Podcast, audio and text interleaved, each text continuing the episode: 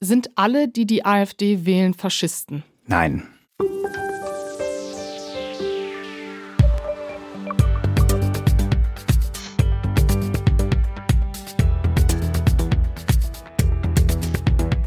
Ehrlich jetzt? Der Politik-Podcast mit Jasmin Embarek.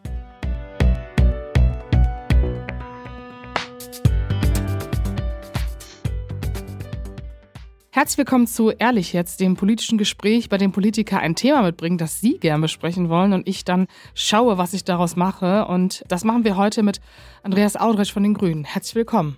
Schön, dass ich hier sein kann. Hier wird man ungewollt, gewollt vorgestellt. Äh, Sie dürfen aber jederzeit intervenieren, falls Ihnen irgendwas nicht passt oder irgendeine wichtige Information fehlen sollte. Sie wurden 1984 in Stuttgart geboren und sind seit 2021 Mitglied des Deutschen Bundestages und direkt kurz danach im Mai 22 stellvertretender Vorsitzender der Bundestagsfraktion Bündnis 90 Die Grünen geworden. Sie waren auch mal Hörfunkjournalist und dann hat sie in die Politik gezogen. Flapsig gefragt, dachten Sie, es braucht jetzt jemanden wie Sie? Oder was war der Drang zu sagen, okay, jetzt wechsle ich das Feld? Ich fange vielleicht andersrum an. Äh, der Grund, warum ich ähm, Journalismus gemacht habe, war, dass ich mich sehr für diese Welt interessiert habe. Mhm. Und dass ich immer das Gefühl hatte, mich damit beschäftigen zu wollen und war sehr viel weltweit unterwegs, habe in verschiedenen Ländern Reportagen gemacht, äh, drei Jahre nach dem Sturz von Gaddafi zum Beispiel war ich in Libyen, habe dort eine lange Reportage gemacht und in Caracas, in anderen Teilen der Welt. Dann bin ich irgendwann im internationalen politischen Kontext sozusagen politisch eingestiegen, weil ich das Gefühl hatte, das ähm, äh, wäre was, was mich dann interessiert und habe dann sozusagen den Weg in meinen Kreisverband äh, vor Ort nach Neukölln gemacht, weil ich dann irgendwann dachte, ich kann mich nicht immer nur um alle Fragen, die weltweit äh, so sind, bemühen, sondern ich habe so viele Fragen da, wo ich wohne, in Neukölln vor Ort. Und deswegen habe ich mich dann irgendwann entschieden, dort auch aktiver zu werden. Also das heißt, eigentlich wollten Sie erst nur lokale Politik machen? Naja, ich habe mich als allererstes sehr für die internationalen Zusammenhänge interessiert. Mhm. Vor allem dort, das war auch Teil meines Studiums, da war ich sehr darauf fokussiert und habe da sehr lange zu ganz verschiedensten Fragen gearbeitet. Und dann kam so ein bisschen der Gedanke, wenn Gerechtigkeitsfragen im globalen Maßstab und überall auf der Welt so sind, dass ich sie verändern äh, möchte. Vielleicht sollte ich auch mal da gucken, was vor Ort eigentlich los ist. Also welche Ungerechtigkeiten in Neukölln so stattfinden, was da Schlechtes ist, was aber vielleicht auch sehr Gutes läuft. Und dann habe ich dort angefangen und bin hängen geblieben, habe dann zehn Jahre äh, Lokal- und Berlin-Politik in allen möglichen Ehrenamten, Ämtern gemacht und äh, bin dann irgendwann gewählt worden. Bevor wir jetzt äh, auf das Thema, das Sie mitgebracht haben, zu sprechen kommen, ähm, haben wir immer so ein paar schnelle Fragen. Das sind entweder oder Fragen. Es gibt hier ein paar Kollegen aus dem Bundestag, die das manchmal ähm, nicht so genau nehmen, dass sie nur eine Antwort geben sollen, aber äh, mal gucken, wie Sie das machen. Mit Nazis reden oder ignorieren? Reden. Habecks oder Baerbocks Instagram? Oh Gott, das habe ich mir ehrlich gesagt überhaupt nicht angeguckt. Ich weiß, dass äh, Robert Habeck sich irgendwann zurückgezogen ähm, hat äh, von Twitter, weil mhm. er gesagt hat, das ist kein gewinnbringender Diskurs dort. Ich habe mich ehrlich gesagt bei Twitter dafür entschieden zu bleiben, weil ich glaube, genau da muss man auch rein in diese Debatten. Ich kann das nicht beantworten. Ich finde, wahrscheinlich machen sie es beide gut bei Instagram. Also Sie haben gar kein intuitives Gefühl dafür, äh, wessen Instagram-Auftritt äh, besser funktioniert. Das ist ja eine sehr flapsige Frage. Nein, um ehrlich zu sein, äh, nein. Ich, äh, Sie machen ich, Inhalte. Ja, ich finde, ich finde Instagram ist, ist ein, ähm, ist ein äh, Tool, um zu versuchen äh, zu kommunizieren mit den verschiedenen Gruppen. Ich versuche das so gut wie möglich. Ich fühle mich ehrlich gesagt da, wo ich einfach Text schreiben kann, am allerwohlsten mhm. ähm, und äh, habe deswegen jetzt auch nicht den großen Impuls, mich da ewig lange mit den Instagram-Profilen verschiedener anderer Kolleginnen und Kollegen auseinanderzusetzen. Ich bin mir sicher, die machen das gut. Ich muss übrigens das Reden noch qualifizieren. Ich habe ja gerade Ja gesagt, aber Sie haben gesagt, ich darf jetzt nur kurz antworten. Können wir dann nachher noch machen vielleicht? Nee, Sie, äh, Sie dürfen prinzipiell natürlich alles, aber es ist äh, die Frage, wie das bewertet wird, wenn man dann entweder oder spielt, wenn man so ausholt. Ich finde es manchmal auch ganz interessant. Also sie können auch, sie können auch die ganze Zeit reden. Ich werde sie nicht stoppen. Äh, aber ich habe noch eine Frage. Ja. Kapuzenjacke oder Blazer? Meistens Kapuzenjacke, wenn ich es mir frei aussuchen darf. Ich habe die Erfahrung gemacht, wenn ich mit Kapuzenjacke so durch die Welt gehe, auch im politischen Raum, dann wird man doch weniger äh, ernst genommen. Und ich versuche eine gute Mischung. Ich habe die Jeans, die bleibt. Ich habe äh, aber äh, einen, einen Sakko. Ich habe immer wieder ein Hemd, auch nicht immer. Also ich versuche die gute Mischung aus, worin fühle ich mich wohl und was ist irgendwie adäquat in bestimmten Situationen. Ja, ich habe äh, Stichwort Instagram ein wenig analysiert, äh, was für Outfits sich auf ihren Kacheln wiederholen. Yeah. Und äh, die beste Kombi war für mich persönlich die Kapuze Kapuzenjacke mit dem Laser. Ja, das kommt auch da mal saßen vor. sie, glaube ich, in irgendeinem Ausschuss. Äh, Das, ja. und da dachte ich, ähm, ja, nee, weil äh, in, in einer Welt äh, voller Sportjacken äh, Söders äh, durch die Pandemie äh, hat sich ja doch einiges geändert. Und die letzte Frage, schwarz-rot oder schwarz-grün? Schwarz-Grün, weil dann sind wir dabei. Und ich äh, finde ehrlich gesagt, äh, dass äh, diese Welt braucht mehr grüne Politik. Und insofern äh, wäre ich gerne in jedem Fall dabei, bevor Schwarz-Rot übernimmt. Jetzt will ich doch einmal auf dieses, äh, weil ich merke schon, dass es mich sehr drängt dazu, noch was zu sagen. Ist- Äh, mit, mit. Nazis reden. Ja. Ähm, ich unterscheide sehr zwischen äh, den Menschen, die ich treffe und ich würde nie irgendeiner Debatte aus dem Weg gehen. Wenn ich irgendwo stehe und jemand kommt auf mich zu mit äh, Dingen, die ich fundamental ablehne, ich würde immer argumentieren. Ich würde immer quasi das vertreten, was ich für richtig äh, Mhm. erachte. Auf der anderen Seite gibt es natürlich eine Frage, ob man zum Beispiel im Bundestag in Verhandlungen mit Nazis eintritt und sie damit legitimiert.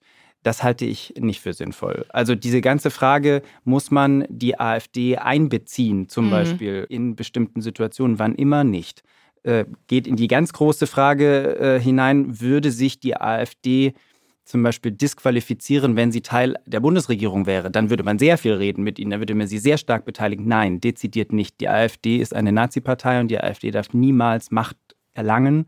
Und das beginnt bei mir schon beim Gespräch, äh, bei Verhandlungen, die irgendwo hinführen sollen. Aber es ist was völlig anderes, wenn ich Menschen treffe. Da bin ich auch vorher äh, bei der Anfangsfrage, bei der Eingangsfrage.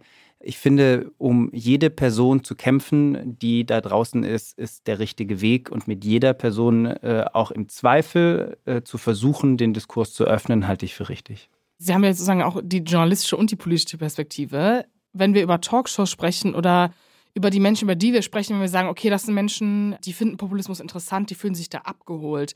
Diese Masse, die wir mal Protestwähler nennen, mal politisch Verirrte und, so verschiedene Labels dafür finden.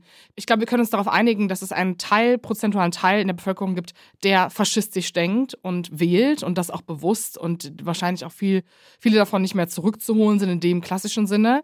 Aber wenn wir jetzt uns Umfragen anschauen, in denen es auf einmal 10% mehr sind bei der AfD, als es vorher waren, dann kann man sich schon die Frage stellen, sind das jetzt alles vorher Faschisten gewesen, die die Demokraten halten konnten, oder sind es eigentlich keine Faschisten? Und wenn wir jetzt von dieser Masse sprechen, redet man denn mit denen überhaupt? Das meine ich mit der Frage, mit Nazis reden oder nicht. Das ist ja, äh, wenn wir uns äh, die Debatte der Corona-Leugner anschauen oder auch jetzt irgendwas zwischen Bauernproteste und Menschen, die auf einmal die AfD wählen, die vorher vielleicht auch nicht Wähler waren. Wie redet dann man überhaupt mit denen? Also wo sind die denn?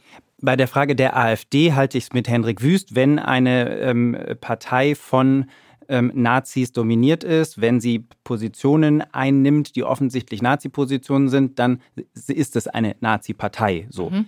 Was anderes ist aber ganz, ganz viele Wählerinnen und Wähler, die in einer Situation, in der sie zum Beispiel Angst vor der Zukunft haben, äh, an einem bestimmten Punkt die Entscheidung treffen, sie machen jetzt ihr Kreuz bei der AfD.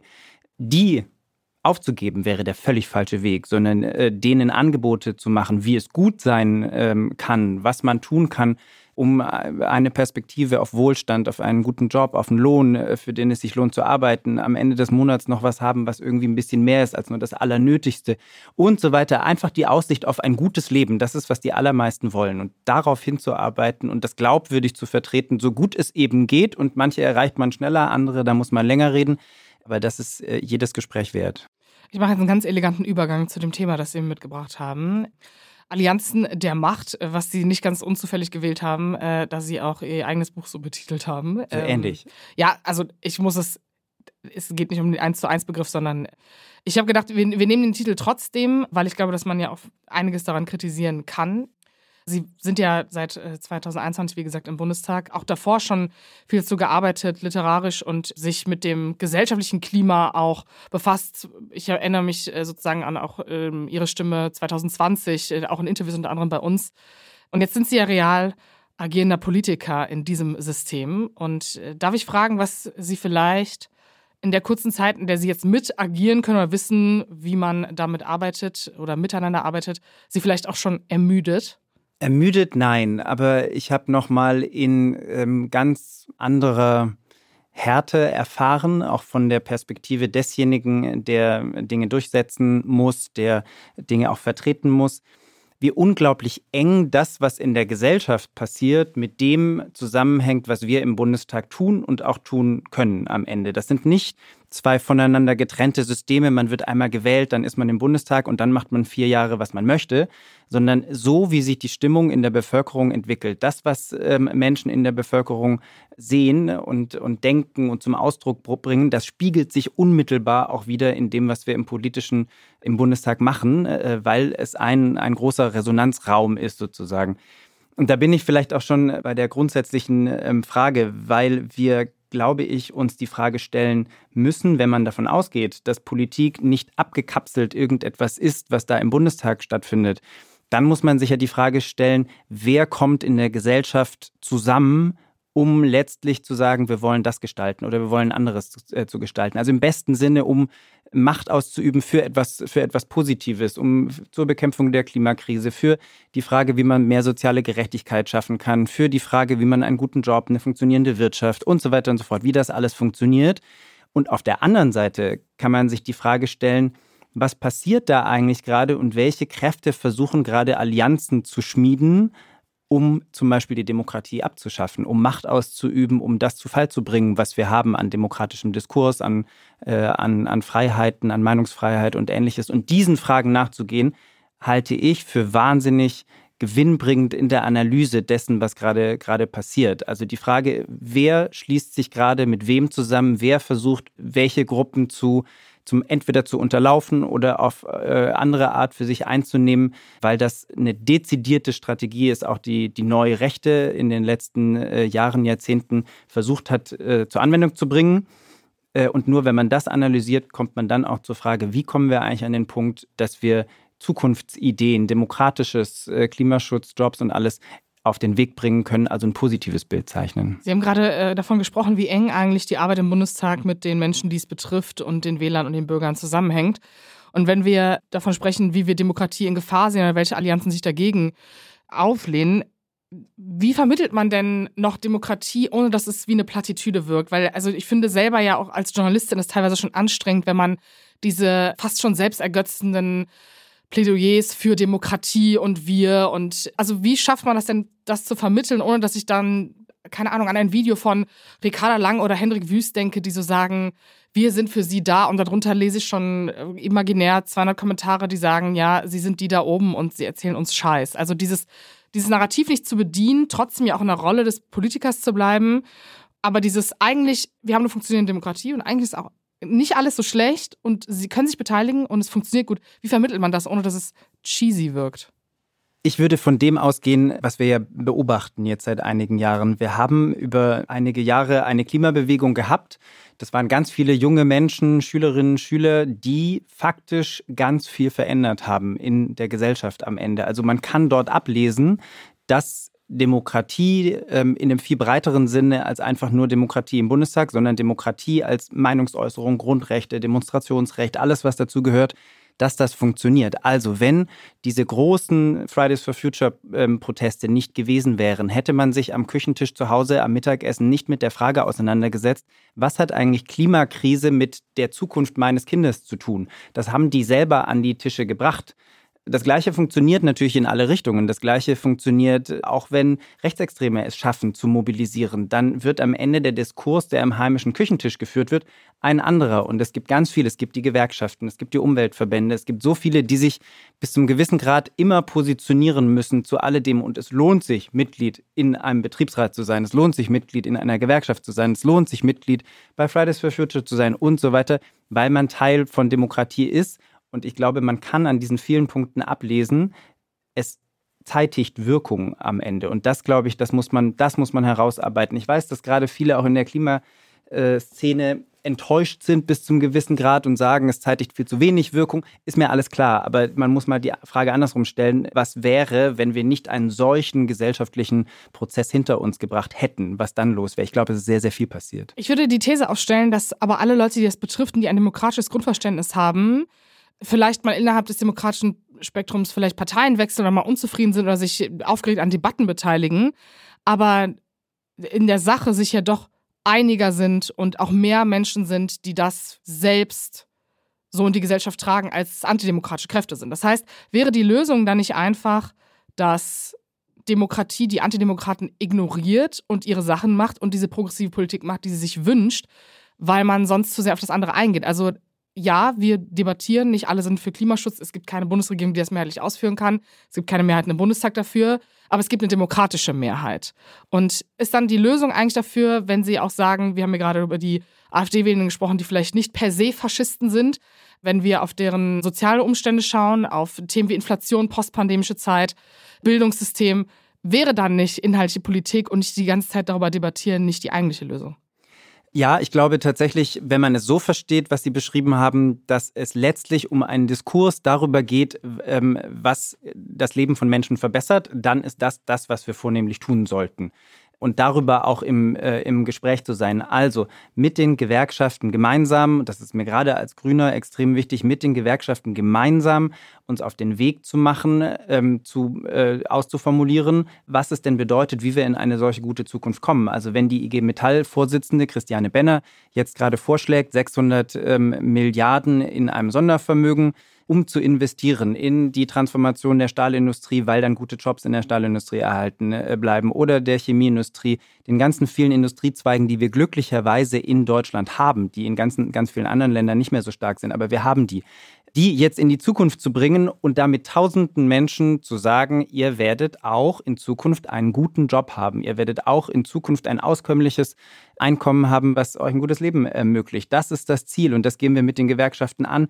so diese Fragen zu debattieren und wie kann das funktionieren. Da werden wir sehr viele unterschiedliche Meinungen im demokratischen Spektrum haben, die muss man ausdiskutieren. Da bin ich für jede Debatte äh, zu haben, haben wir übrigens in Teilen über die letzten Jahre, jetzt auch in der Ampelzeit, in Teilen gut hingekriegt, auch im Diskurs mit der Union in Teilen gut hingekriegt, mit sehr unterschiedlichen Positionen, wie aber darüber zu sprechen. Wir haben gleichzeitig aber auch eine Situation, wo man in immer mehr Ländern, also in den USA, in Brasilien, in Frankreich immer so kurz davor, in Deutschland in Ansätzen, ähm, sieht, dass natürlich wir Kräfte haben, die letztlich die Demokratie abschaffen wollen, die letztlich ein ganz anderes System wollen, ein autoritäres System wollen, Grundrechte abschaffen wollen, all das.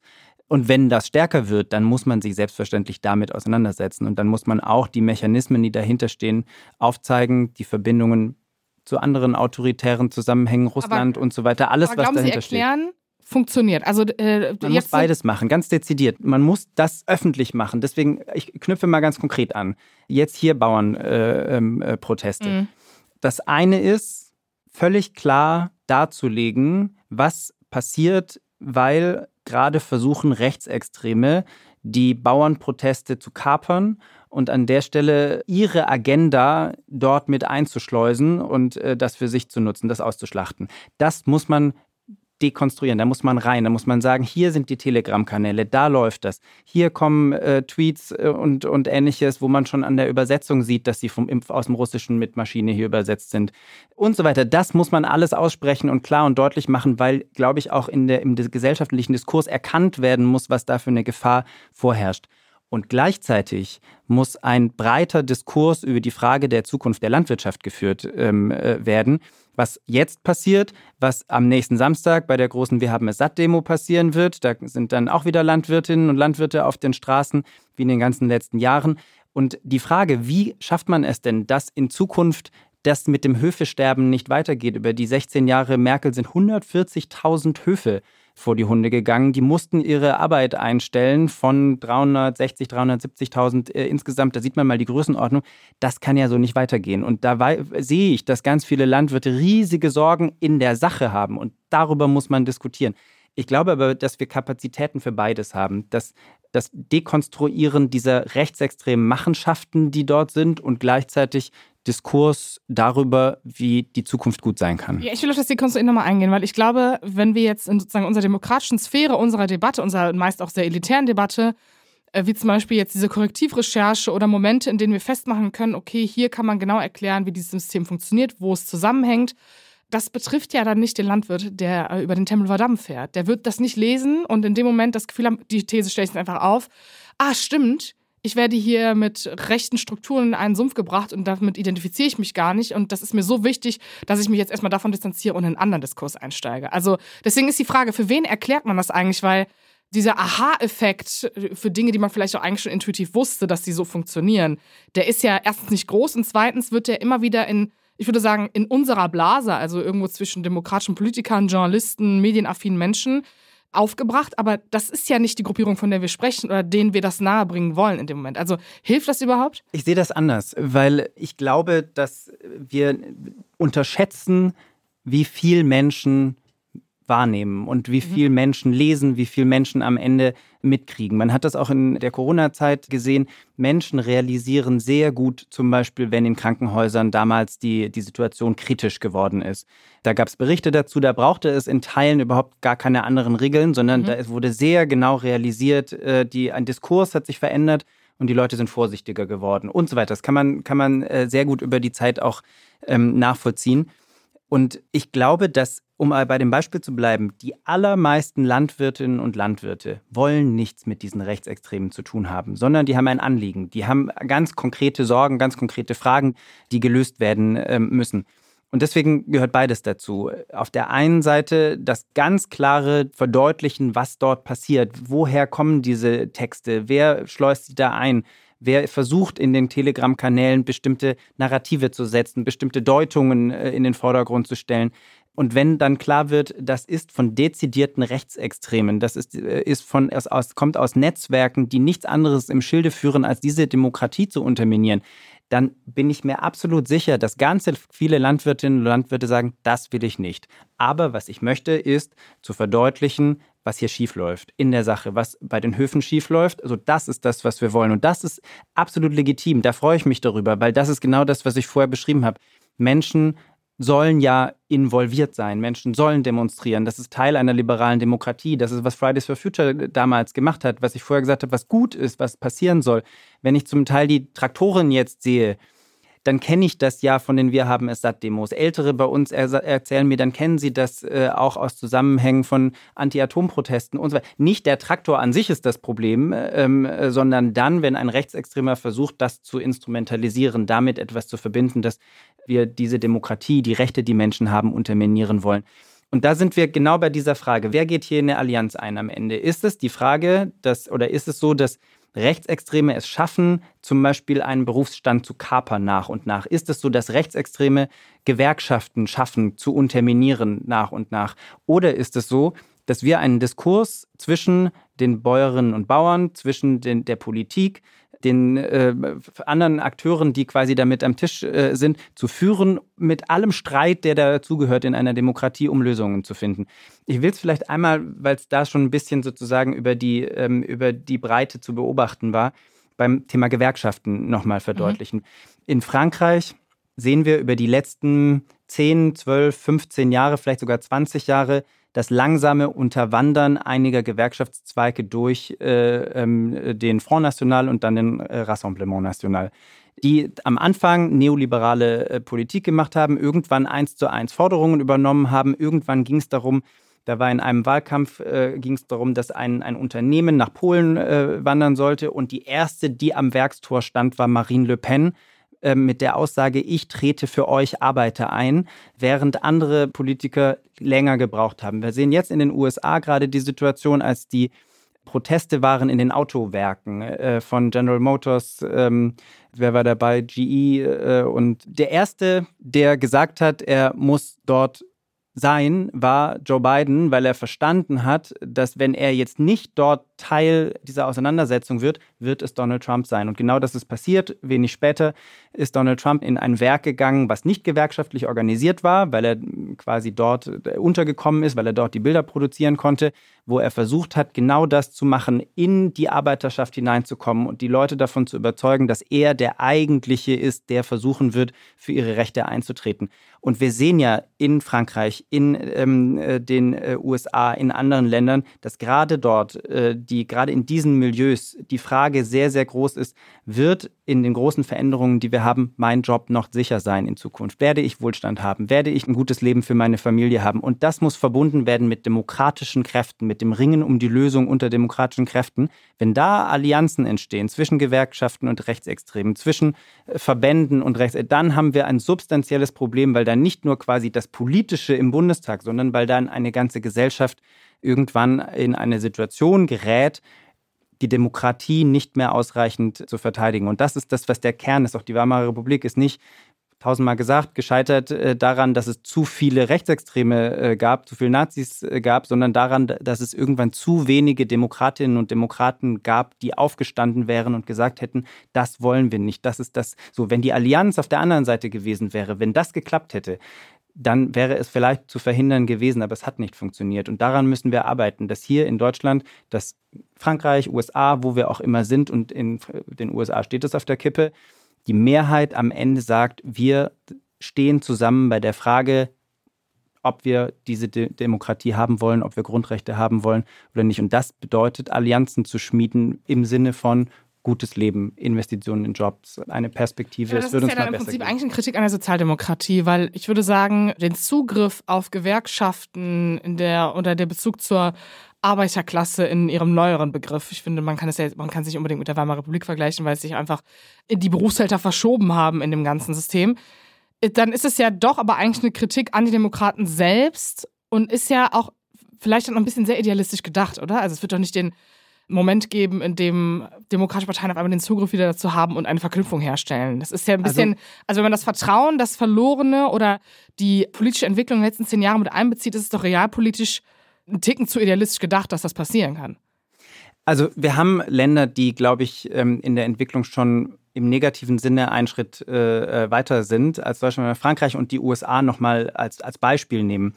Da gibt es in beiden Ländern weitgehende, auch schon literarische, soziologische Diskurse über genau diese Frage. Also Didier Ribon, Rückkehr nach Reims, ein, ein viel, viel, viel besprochenes Buch in äh, Frankreich, wo äh, ein ähm, Linker aus Paris beschreibt, er geht zurück nach, äh, nach Reims, wo er aufgewachsen ist und merkt, seine ganze Arbeiterfamilie wählt dort rechtsextrem und fragt sich dann, woher kommt das? Wie funktioniert das? Oder wir haben in den USA das Buch Hillbilly Elegy äh, von J.D. Vance.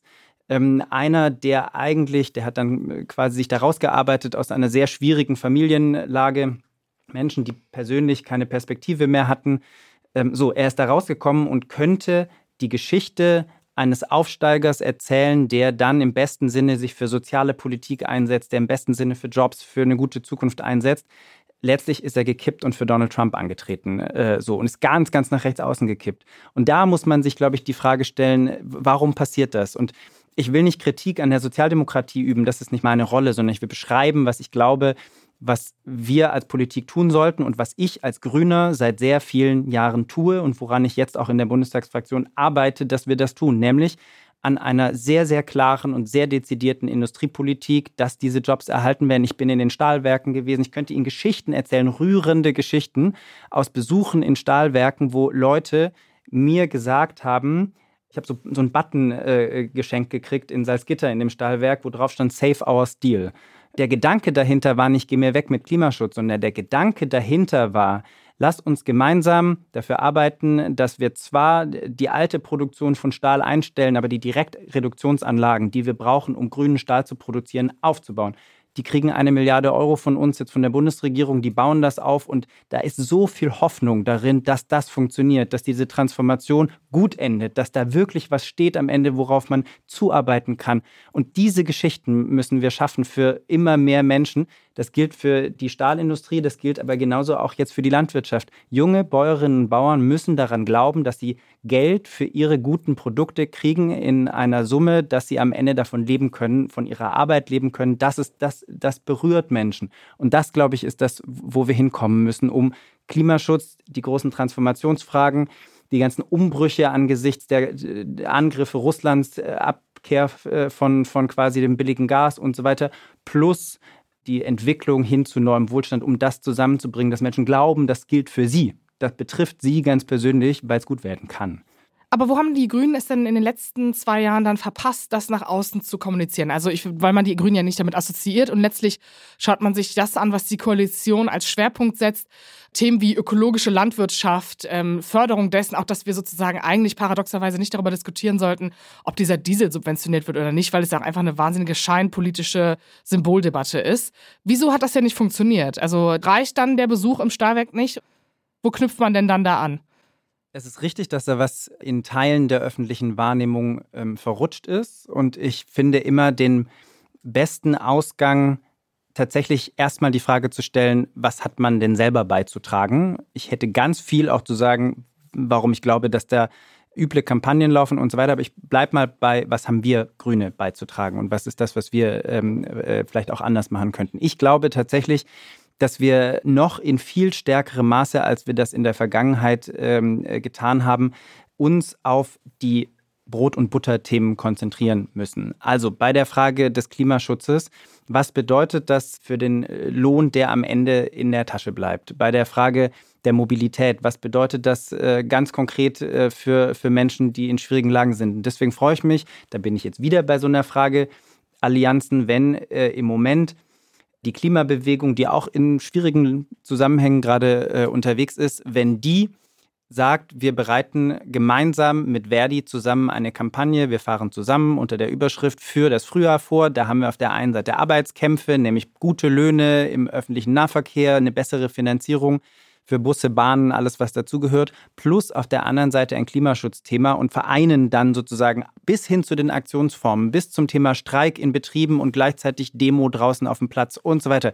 Weil da, again, sind wir bei dieser Frage, es ist nicht im Bundestag nur, wo am Ende Politik gemacht wird, sondern es ist relevant, was haben Menschen, die zum Beispiel bei Verdi organisiert sind und Busfahrer sind, für ein Gefühl, damit am Ende für bessere Löhne zu kämpfen. Haben Sie auch das Gefühl, von mehr Investitionen in ÖPNV, in den Klimaschutz zu profitieren, ja oder nein? Das muss ankommen. 49-Euro-Tickets, man kann es durchdeklinieren. Es gibt diese Momente, aber ich glaube, diese Konzentration auf die Brot- und Butterthemen, auf Gerechtigkeitsfragen, auf das, was Leute ganz unmittelbar betrifft, ist das, was wir zumindest stärker machen müssen. Und having said that, gleichzeitig glaube ich, geht raus an andere beendet den Kulturkampf. So. Ja, das ist ein ähm, wichtiges Stichwort. Also dazu habe ich zwei Fragen. Ähm, ich glaube zum einen, dass die Debatte darum, nehmen wir als Beispiel die Union, die äh, aus wahltaktischen Gründen natürlich die Grünen als Konkurrenten sieht, als direkten, weil man sich teilweise das gleiche Klientel teilt, was so ein bisschen hin und rüber wandert. Und äh, wenn man sich abgrenzen möchte von dem vermeintlichen linken Begriff, den man auch dieser Ampelregierung zuschreibt, ist natürlich dort wahlkampfpolitisch natürlich diesen Raum geben muss. Und andererseits weiß man, okay, man muss trotzdem geschlossen gegenüber dem Demokratiefeind auftreten. So, jetzt haben wir Fragen im Raum wie, sollte die CDU mit den Linken, äh, sich zu den Linken öffnen und all diese Dinge. Und ich frage mich, wie schaffen wir das denn, eine Debatte darüber zu führen, ohne dass wir lügen und sagen, ja, aber am Ende des Tages haben wir einen vierjährigen Wahlkampfzyklus plus die Landtagswahlen und den Einheitsbrei Mitte oder den Einheitsbrei, wir sind alle Demokraten und das zählt erstmal, der funktioniert ja so nicht. Das ist, dafür gibt es ja auch einfach schon zu viele überpolarisierte Debatten, die das ja gar nicht mehr zulassen. Ich würde auch die noch steilere These aufstellen, es würde wahrscheinlich Rechten noch viel mehr nutzen, würden wir jetzt zu dem Ergebnis kommen, okay, die CDU muss sich für die Linken öffnen, damit wir eine Absicherung haben, dass sie in Thüringen koalieren würden, falls gar keine andere Koalition außer mit der AfD möglich ist. Darum geht es mir nicht. Das ist viel, viel zu oberflächlich. Das muss man dann im Zweifel auch beantworten, aber das muss die CDU dann im Zweifel beantworten. Ich finde, dass die CDU, und ich sage das jetzt vor dem Hintergrund, dass ich gerade auch die Grünen adressiert habe, dass ich auch uns selber adressiert habe. Ich halte nichts davon, immer nur auf die anderen zu schauen. Aber ich finde, die CDU muss sich darüber im Klaren werden, was für eine Macht sie eigentlich letztlich hat, dass sie Themen setzen kann, dass sie Themen auch, dass sie auch Diskurse prägen kann. Und äh, ich würde der CDU immer raten, sich äh, dann auch Polen zum Vorbild zu nehmen. Dort hat es ein konservativer Donald Tusk am Ende geschafft, einen Wahlkampf zu führen und Themen zu besetzen, in einem konservativen Sinne, in einem konservativen Zusammenhang und trotzdem gegen eine rechtsradikale PiS-Partei, die versucht hat, die Demokratie zu unterminieren. So, das muss die Haltung sein. Und dann kann da konservative Politik auf der einen Seite und äh, linksliberale Politik auf der anderen Seite, progressive Ansätze, weniger progressive Ansätze, das ist das demokratische Spektrum. Darin müssen wir uns auseinandersetzen. Aber wenn ich äh, von Markus Söder nur noch höre Dinge wie, die Zwangsveganisierung ähm, würde Deutschland äh, schaden und das ernst meint. Und wenn immer wieder, die Frage ist ja, wer redet über das Gendern? Es ist Markus Söder und Herr Aiwanger, sonst, sonst redet doch niemand mehr über diese Fragen. Also das deswegen, könnte man jetzt, deswegen, würde man den Twitter-Diskurs mancher Grünabgeordneter beobachten, könnte man die Aussage schon auch widerlegen. Aber ja, ich verstehe, worauf Sie hinaus wollen. So, oder Herr Ploss aus Hamburg, so die Antwort auf alles ist die Abschaffung des Gender-Sternchens. Inso, insofern, da würde ich einfach, ich habe irgendwann äh, gelesen in dem ganzen Heizungsdiskurs äh, einen Artikel, wo dann die Frage gestellt wurde, wie vogue ist die Wärmepumpe? Wo ich äh, für mich die Frage gestellt habe, Leute, können wir über die, über die, über Hochtechnologie der Zukunft reden? Können wir darüber reden, dass wir hier mit Fissmann, mit Weyand, mit Stiebel Eltron Unternehmen haben, deutsche Unternehmen, die das entwickelt haben. Die, wir könnten auch stolz auf deutsche Ingenieurskunst sein, um es konservativ zu framen. Und ernst nehmen, dass wir auf der anderen Seite Daikin, einen, einen japanischen äh, Konzern haben, der sonst hier in den Markt gehen wird, der uns übernehmen wird, wenn wir nicht unsere Haltung dazu ändern, dass wir Zukunftstechnologien ernst nehmen, dass wir ernsthafte Diskurse führen über die Fragen. Und das würde ich mir tatsächlich wünschen, dass wir wegkommen von diesen hochstilisierten Kulturkampfdebatten und hinkommen zu den ernsten Themen, zu den Brot- und Butterthemen. Das erlege ich uns als Grünen auf, das müssen wir tun. Das würde ich dann aber auch erbitten von den anderen im politischen Raum, ein bisschen mehr Ernsthaftigkeit in der Debatte. Aber um nochmal auf diesen Punkt kapitalistische Aufmerksamkeitsökonomie zurückzukommen, das ist ja, wenn wir jetzt auf die anstehenden Landtagswahlen schauen oder auch auf den Bundestagswahlkampf 2025 und sich fragt, okay, wie stellt man sich programmatisch auf und versucht trotzdem diese Allianzen, die es braucht, im Hinterkopf zu behalten. Das ist doch schon paradox, weil es wird ja mit Blick auf die Debatte, die es aktuell gibt und auch Ihrer Partei, die in den letzten Umfragen immer irgendwo zwischen unter 15 Prozent irgendwo sich entlanghangelt und aber einer Union, die in der Opposition teilweise über 30 Prozent Zustimmung erhält, weil sie anscheinend nicht nur Scheindebatten aufgreift, sondern weil sie zum Beispiel im Thema Migration auch sehr überzeugend auftritt. Kann man diskutieren, ob man es gut oder schlecht findet das funktioniert doch dann nicht so. Also das können wir jetzt sagen, aber am Ende des Tages scheint es ja doch, die Mehrheitsgesellschaft mehr abzuholen oder nicht abzuholen, dass die Grünen es nicht schaffen, diese Themen dann so zu besetzen, dass wir nicht damit assoziieren, okay, das scheint gerade der Fokus zu sein und die Leute auch nicht vergessen, wie wir über die Heizung debattiert haben. Und da würde ich Ihnen recht geben, es gibt eine gewisse Art von Kampagnen, die teilweise stattfinden, die aber auch Teil dieser Aufmerksamkeitsökonomie sind und dieses Systems. Also das passiert aber auch der Union. Also ich würde nicht sagen, dass das ein Phänomen ist, das jetzt ausschließlich den Grünen passiert. Also letztlich muss man mit Realitäten umgehen, wie sie dann kommen. Ähm, äh, wir werden dann in den Debatten uns äh, positionieren und sind auch in der Lage, mit sehr harten Debatten umzugehen. Vor allem, weil ich glaube, dass wir eine sehr klare Grundhaltung haben, äh, auch eine sehr stabile Wählerschaft, dass wir immer noch in der Größenordnung äh, mit 14, 15 Prozent des Bundestagsergebnisses äh, ähm, sind, zeigt, dass wir da eine, eine sehr stabile Unterstützung äh, in, äh, in Teilen der Bevölkerung haben. Und ich freue mich über jede und jeden, den wir überzeugen können oder die wir überzeugen können. Wenn das 20 Prozent werden, wenn das 25 Prozent werden, dann freue ich mich da sehr drüber. Ich bin der Überzeugung aber, dass wir dahin nur kommen, wenn wir äh, Diskurse ernsthaft führen, wenn wir ernsthaft sagen, jetzt davon auszugehen, wir machen einfach keinen Klimaschutz mehr, weil es gerade alle äh, nervt irgendwie so, das wird nicht funktionieren, weil wir werden ja eingeholt werden von diesen Fragen. Spätestens, und vielleicht muss man das mal irgendwann sagen, für die, die irgendwie nicht so viel mit Klimaschutz am Hut haben wollen, spätestens, wenn BYD äh, und äh, die chinesischen Autohersteller anfangen, die Elektroautos hier in die Breite zu bringen und unsere Autohersteller das Nachsehen haben. So, wer nicht glaubt, dass wir Klimaschutz machen, der soll sich einfach Marktmacht im Hochlauf von Zukunftstechnologien anschauen und wird vielleicht dann zur Vernunft kommen, dass wir es tun sollten. Deswegen sehen wir mittlerweile bei VW, bei BMW, bei ganz vielen, dass sie anfangen, positiv zum Beispiel über Klimaschutz zu reden. Und das ist das, oder eben bei den gerade genannten äh, Unternehmen, äh, bei, von Wärmepumpen bis anderen. Aber ich glaube, das würde ich Ihnen gar nicht absprechen. Diese, und wir werden, wir werden diese Diskurse mit größter Ernsthaftigkeit führen äh, und damit versuchen, Leute zu überzeugen. Und ich glaube, wenn alle versuchen würden, an dieser Ernsthaftigkeit des Diskurses anzuknüpfen, dann äh, wäre auch viel gewonnen bei der Frage, ob man denen, die einfach alles leugnen, was wissenschaftlich belegt ist, was äh, am, äh, am Ende quasi zwingende Notwendigkeiten sind, vor denen man sich nicht drücken kann, wenn die glauben, quasi damit äh, Gehör zu finden. Dann wird es immer Unterschiede geben, wir werden uns immer streiten, wir werden uns auch immer gegenseitig sagen, dass du recht hast oder du nicht recht hast oder ähnliches. Das ist völlig legitim. Aber ich glaube, eine Orientierung an dieser Ernsthaftigkeit des Diskurses, das würde dem demokratischen Diskurs insgesamt sehr, sehr weiterhelfen.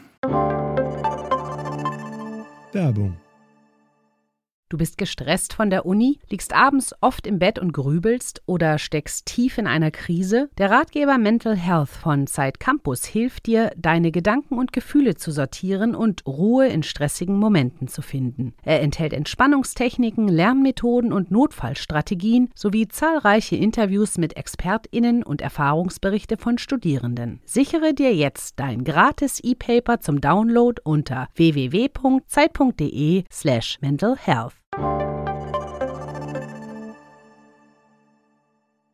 Also es ist wirklich wahnsinnig schnell gegangen. Äh, wir sind schon am Ende unserer Folge. Deswegen habe ich noch eine letzte Frage an Sie.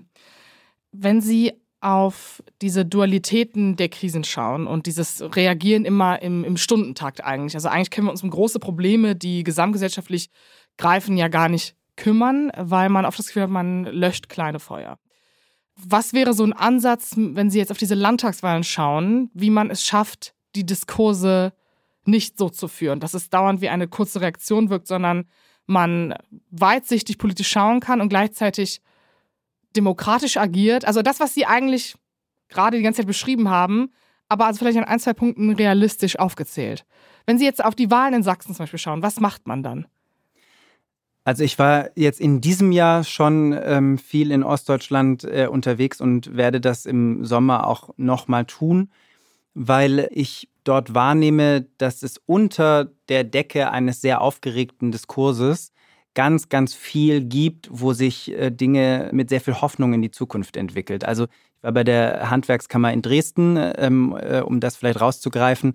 Und die hatten dort einen ganzen Raum aufgebaut mit Zukunftstechnologien für die Dächer, Solar, für das Heizen, für Warmwasser, Solarthermie, egal. Äh, und, und äh, letztlich ging es darum, dass diese ganzen Handwerksberufe rund um das Haus sich damit beschäftigen, was kommt in Zukunft, wie kann es gut werden, was für Klimaberufe gibt es in allen Facetten.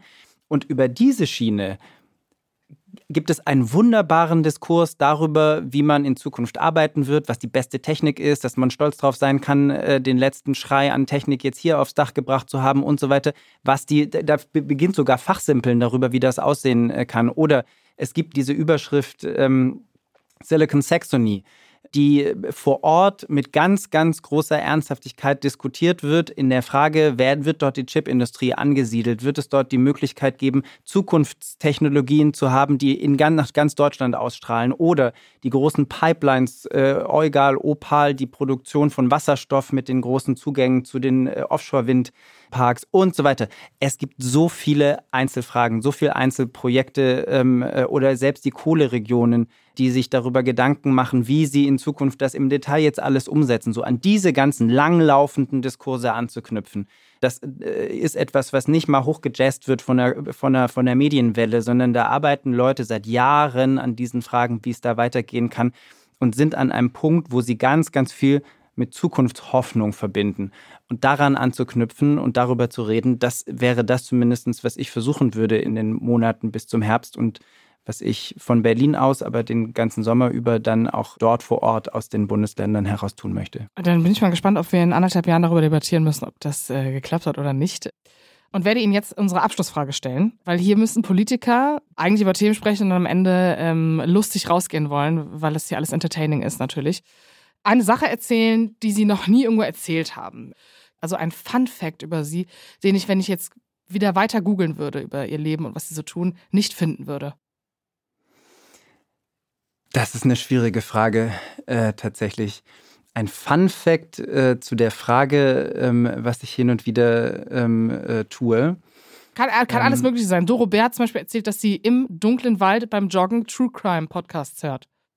Okay, es gibt, es gibt so Momente, ähm, an denen man, glaube ich, aus äh, an tiefster Kindheitsprägung ansetzt. Und ich habe eine Phase in meiner äh, Kindheit, in der ich äh, sehr viel Farmleben, äh, Pferde und ähnliches und habe ein ganz mhm. tiefes, tiefen Fable immer noch für, für Pferde. Mhm. Und wenn ich so richtig genervt bin von irgendwelchen Dingen und das Gefühl habe, dass ich jetzt irgendwie was Schönes brauche, dann schaue ich mir manchmal diese Kurzvideos von irgendwelchen, von irgendwelchen Pferden, die äh, freudig über, über Weiden springen, äh, an.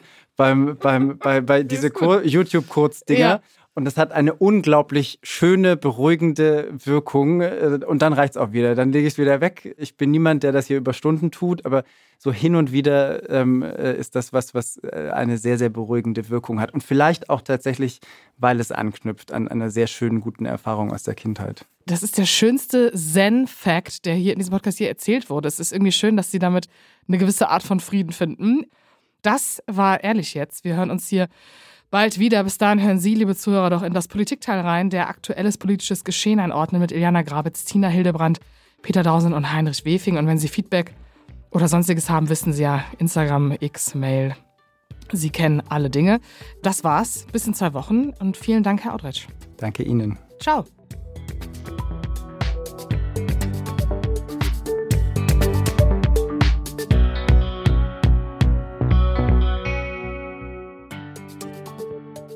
Ehrlich jetzt ist ein Podcast von Zeit Online, produziert von Pool Artists.